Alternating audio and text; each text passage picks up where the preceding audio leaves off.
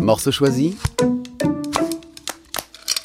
Le podcast concocté pour vous par Culture Sucre.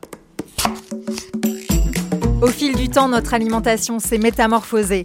Mais quelle est la place du sucre dans cette évolution? De ses vertus médicinales à ses atouts gourmands, le saccharose est aujourd'hui devenu un produit de consommation courant. Le baromètre Opinionway nous indique que deux Français sur trois gardent une place pour le dessert, ce qui veut dire que chacun d'entre nous entretient un rapport singulier avec son jardin sucré, un sucre avec le café, une pâtisserie préférée, de la gelée de coin de François Ier au chocolat de Forrest Gump, en passant par les gâteaux de biscuits de la reine d'Angleterre, le sucre est souvent une Madeleine de Proust pour nombre d'entre nous, un plaisir gourmand qui perdure au fil du temps. Alors en compagnie de nos experts, retour sur la saga du sucre à travers l'histoire. Bonjour Philippe Rézère. Bonjour. Vous représentez Culture Sucre, l'organisation interprofessionnelle du secteur betterave canne sucre. Alors, selon le dernier baromètre Opinionway, près de deux Français sur trois gardent une place pour le dessert. Est-ce que ce chiffre vous surprend? Bien, oui, il, me surprend par son ampleur en fait, parce que c'est une belle majorité de, Français qui sont attachés à une touche sucrée en fin de repas. Euh, mais il me surprend moins parce que nous y sommes habitués à ce chiffre-là, euh, étant donné qu'on mène des, enquêtes et des, sondages avec l'Institut Opinionway depuis une dizaine d'années, et c'est vraiment une constante euh, cette majorité de Français qui, qui ont un attachement au sucré, mais placé vraiment en fin de repas.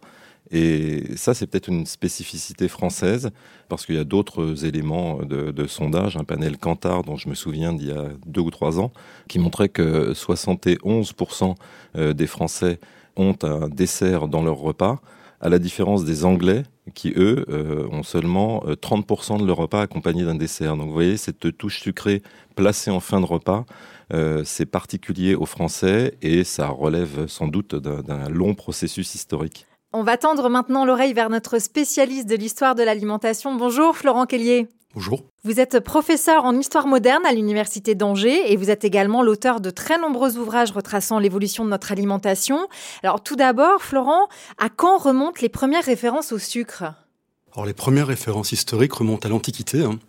Et il faut aller euh, du côté du sous-continent indien pour avoir les premières références au sucre par la canne à sucre, puisque c'est une plante qui vient d'Extrême-Orient.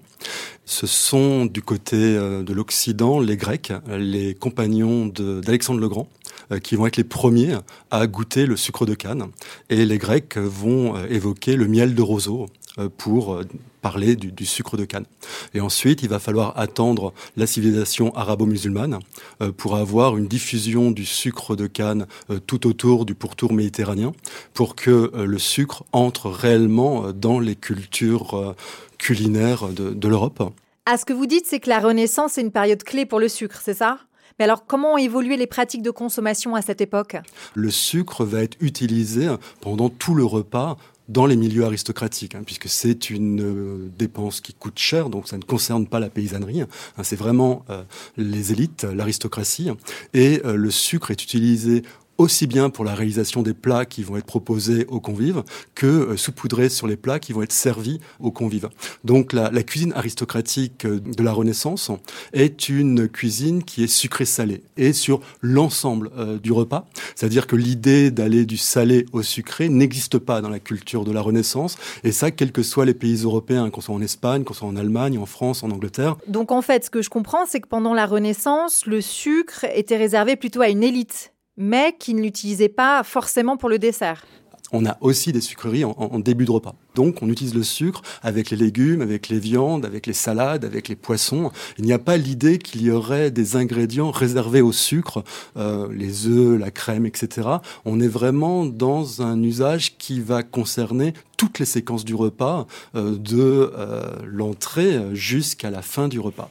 Et comment la manière d'utiliser le sucre a-t-elle changé depuis les deux siècles derniers? À partir du XVIIe, XVIIIe, on commence à séparer le sucré du salé, qui est une des grandes caractéristiques de la culture culinaire française, mais qui est une culture qui se met en place assez récemment, hein, dans le temps long de l'histoire, hein, puisque là on est au XVIIe, XVIIIe, avec l'idée que le repas doit commencer par le salé, et doit se terminer par le sucré. Et donc c'est là où on commence à, se, à voir se mettre en place un dessert sucré à la fin du repas et du salé plutôt euh, en début. Encore aujourd'hui, quand on apprend à manger à nos enfants, on leur explique que le petit pot sucré, c'est après la purée de courgettes. Et Florent, pourquoi est-ce qu'on s'est dit ça à l'époque? Alors, il y a l'idée que le salé nécessite un apprentissage, une éducation, et euh, que euh, le salé renvoie également à des valeurs qui seraient plutôt masculines dans cette euh, manière de réfléchir hein, et d'imaginer les mets. Et donc, l'apprentissage, on le met au début. Et Ensuite, on va vers un goût qui est considéré comme inné, comme naturel, et donc dévaloriser le sucre. Et il est tout à fait exact que le, nouveau-né a une appétence naturelle vers le sucré. Je vais me tourner à nouveau vers vous, Philippe. Comment est-ce que la filière sucre s'est-elle développée en France? Alors là, c'est peut-être pas dans le temps long de, l'histoire, parce qu'il y avait bien sûr le sucre de canne euh, pendant des siècles, mais en revanche, euh, en France, euh, on a eu Napoléon, début 19e, qui était en guerre contre les Britanniques, et qui, lui, pour réduire un petit peu la suprématie des Britanniques au niveau maritime, a décrété en 1806, donc début 19e, le blocus continental. Et ça a engendré donc la, fermeture des, ports français européens à l'importation des denrées coloniales, dont euh, le cacao, euh, le coton, l'indigo, le, sucre, bien sûr. Et assez rapidement, après ce blocus continental, euh, il y a eu une pénurie de toutes ces matières coloniales. donc le sucre de canne en a fait partie de ce manque constaté par les Européens. Donc les, travaux de recherche qui avaient été engagés autour de substituts du sucre de canne se sont intensifiés euh, dans, dans ces années-là. Il y a beaucoup de, de, de, chercheurs et de scientifiques comme Parmentier, comme Chaptal, qui ont travaillé sur euh, la châtaigne, sur le maïs, sur le raisin et sur la betterave, la betterave blanche, parce qu'on avait identifié qu'il y avait un sucre équivalent à celui de la canne. Et ça a conduit quelques années après, en 1811, à la stimulation et au soutien de la culture de la betterave sucrière par Chaptal, qui était conseiller scientifique de Napoléon. Et en janvier 1812, un industriel, Benjamin de Lesser, qui avait une usine à Passy, donc dans la banlieue proche de Paris, enfin maintenant c'est Paris, lui a réussi à extraire de la betterave sucrière du sucre équivalent à celui de, la canne. Donc Napoléon l'a remercié, l'a décoré de, de, sa propre Légion d'honneur, enfin ça c'est la légende, et il a surtout ordonné la mise en culture d'une centaine de milliers d'hectares de betteraves et le lancement de 500 fermes-usines. Donc ça a été ça le lancement et le signal de départ pour l'industrie sucrière française euh, concernant la betterave. Donc, en termes de production industrielle du sucre, la France, euh, c'est une référence au niveau mondial elle est le premier, c'est un cocorico, elle est le, premier producteur de sucre euh, de betterave mondial, le premier producteur de sucre européen. Ça, c'est pour la métropole. On fait aussi du sucre de canne dans les départements ultramarins, à La Réunion euh, et aux Antilles, Guadeloupe et Martinique. Oui, on est plutôt fort au niveau de, la betterave, de, son agriculture et de l'extraction du sucre, euh, avec euh, une vingtaine de sites de production en métropole. ça représente 45-50 000 emplois à peu près. Florent Kellier, quelle place a aujourd'hui le sucre dans l'imaginaire collectif des Français? La vision actuelle, donc très récente, le, sucre est associé à la douceur, est associé au plaisir, et ça c'est un élément qui est très ancien. Euh, l'idée qu'il euh, y a ce plaisir de la douceur sucrée, c'est un élément qu'on peut avoir dès le Moyen Âge et dès euh, et pendant tout l'Ancien Régime. Donc là, il y, a une véritable continuité hein, sur cette question de douceur. D'ailleurs, douceur dans beaucoup de langues européennes, ça renvoie également à confiserie, hein, aux sucreries, donc ce qui a un sens hein, évidemment. Ça renvoie à la galanterie également. pensez aux, dons de sucreries, par exemple, lors de la Saint-Valentin. On est bien sur cette image-là. Pensez à l'idée des mots sucrés, des mots doux, qui renvoient également à cette idée du, euh, plaisir. Il y a la notion de récompense euh, avec le sucre, qui est également euh, un élément qui est très ancien, puisque dans les traités d'éducation de l'Ancien Régime, on évoque déjà ces questions, faut-il ou pas récompenser les enfants en donnant un bonbon? Le sucre est euh, également associé dans notre imaginaire à la fin du repas et à des repas festifs. Pas de repas de fête sans sucrerie, ça n'existe pas. Toutes les grandes fêtes du cycle de la vie sont marquées par des dons de sucrerie et par des, des desserts sucrés. Donc il y a un imaginaire qui est un imaginaire très positif Et en même temps, il y a un discours médical qui condamne une surconsommation de sucre, euh, qui met en avant les problèmes de diabète, les problèmes de, surpoids. Donc il y a un, un discours qui est ambivalent, euh, qui n'existait pas euh, au Moyen Âge ou encore au XVIe siècle, où le discours médical était très favorable au sucre. Autre élément à prendre en compte sur l'évolution du sucre, d'une manière plus récente dans la culture française, depuis euh, la fin du XXe siècle, on a un processus de valorisation du, pâtissier qui n'était pas le cas au 19e et 1er 20e siècle, où le, pâtissier était dévalorisé par rapport au cuisinier. Le, grand chef était celui qui faisait le salé. Hein, le, salé était valorisé.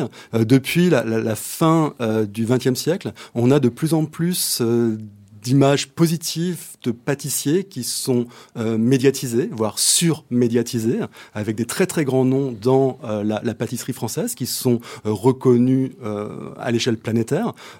pensez au macaron de Pierre Hermé, par exemple. donc il y a derrière cette valorisation du sucre qui fait qu'aujourd'hui, le sucre peut être consommé par l'ensemble de la population sans qu'il y ait derrière une image négative. C'est-à-dire que pendant très longtemps, si vous prenez le 19e, euh, début 20e, euh, même une grande partie du 20e siècle, l'homme viril ne consommait pas de sucre. Euh, le sucre était réservé aux enfants, aux femmes, aux vieillards. Aujourd'hui, un homme peut manger du sucre sans remettre en question sa masculinité. Et du côté de la pâtisserie, il y a eu un, énorme travail fait du côté des pâtissiers français pour mesurer l'usage du sucre dans les pâtisseries et arriver à un niveau d'excellence qui fait que la pâtisserie française a une réputation mondiale que n'a pas forcément le salé aujourd'hui. Florent, vous êtes l'auteur de Gourmandise, Histoire d'un péché capital aux éditions Armand Collin, donc on peut dire que vous êtes euh, un expert en gourmandise. Comment euh, est-ce que la gourmandise est-elle perçue historiquement? Alors, La gourmandise a évolué au au cours des siècles. Dans un premier temps, la gourmandise est un péché, un péché capital, qui a été codifié euh, par euh, l'Église dès les premiers temps du, christianisme. Et sur la longue durée, il y a toujours eu une bonne et une mauvaise gourmandise. La bonne gourmandise, c'est l'amateur, c'est euh, celui qui est capable d'être raisonné, de contrôler ses appétits. La mauvaise gourmandise, ce sont les dérèglements de ventre. Et le, sucre a un statut un petit peu ambigu par rapport à la gourmandise L'Église n'a jamais condamné l'usage du sucre parce que le sucre, pendant toute l'époque médiévale, est considéré comme relevant du thérapeutique, comme facilitant la digestion. Donc même en période de pénitence, on peut manger des sucreries pour l'Église catholique. Il n'y a pas de rupture de jeûne si on mange des gaufres, si on mange des confitures, du cotignac, etc. Et en même temps, comme le sucre est associé au plaisir, à la galanterie et au monde des femmes, bah, il y a un risque de dérèglement de ventre. Et euh, l'Église se méfie de l'appétence trop marquée des femmes pour les sucreries en pensant que cette appétence des femmes pour le sucre serait aussi une appétence pour la galanterie et donc pour un risque de sexualité débridée. Et donc on, on, retrouve cette ambivalence qui est un élément caractéristique du sucre. C'est je t'aime moi non plus le sucre hein, sur la très très longue durée. Il y a eu toujours euh, une approche positive défendue euh, par certains et euh, de l'autre des moralistes qui euh, essayent de restreindre cette consommation du sucre. Dernière question pour vous, messieurs. C'est quoi votre meilleur souvenir sucré? Florent Ma Madeleine de Proust associée au sucre, c'est un souvenir d'enfance. Le sucre est quand même très souvent associé euh, évidemment à l'enfance. Fin de l'été, quand ma mère faisait des confitures, qu'elle sortait la bassine en cuivre, la fenêtre de la cuisine ouverte, les guêpes qui entrent, cette odeur du sucre qui est en train de cuire avec les fruits et euh, la possibilité de prendre avec son doigt l'écume des confitures et de se brûler un petit peu, mais d'avoir ce goût sucré en bouche et de de pouvoir voir la fabrication de ces confitures. Et c'est un élément que j'ai continué à faire en étant adulte en Bretagne, en allant en famille chercher les murs euh, à, travers les champs et euh, passer une après-midi à faire la gelée de murs avec ce même plaisir des odeurs et de, travailler avec les enfants et d'avoir ce plaisir du partage. Merci Florent Kelly. On rappelle le titre de votre dernier ouvrage, hein, ça s'appelle Histoire de l'alimentation, ça a apparu aux éditions Belin. Et vous, Philippe, un petit souvenir sucré? Alors c'est très joli hein, le souvenir de Florent. Euh, moi c'est peut-être un petit peu plus euh, prosaïque. Euh, ça remonte au dernier été en Provence, terrasse de restaurant et une pavlova en dessert. Donc meringue, crème et fruits rouges de l'été. On va terminer avec vous, Philippe Rézère. On a vu que l'importance euh, du dessert pour les Français est exceptionnelle. Euh, mais est-ce que tous les Français, selon vous, sont des becs sucrés? Deux Français sur trois qui gardent une place sur, euh, pour le dessert, oui, c'est un chiffre quand même important, une belle majorité. Donc ça montre bien l'attachement des, des, Français euh, à cette touche sucrée en fin de repas. On l'a vu pour euh, des raisons historiques dans, dans l'évolution de nos cultures alimentaires. Mais sinon, les Français ne sont pas forcément des becs sucrés au sens négatif où on l'entend. Ils ne sont pas des surconsommateurs de sucre. Les adultes français consomment en moyenne ce qui est au seuil des, des recommandations internationales d'apport en sucre. donc ils se placent correctement sur l'échiquier en appréciant le sucré sans être de trop gros consommateurs. Voilà l'idée à retenir. Florent, Philippe, merci à tous les deux. Je rappelle à tous ceux qui nous écoutent que vous pouvez retrouver l'intégralité du baromètre Opinion West sur le site culturesucre.com. À très vite pour un nouvel épisode.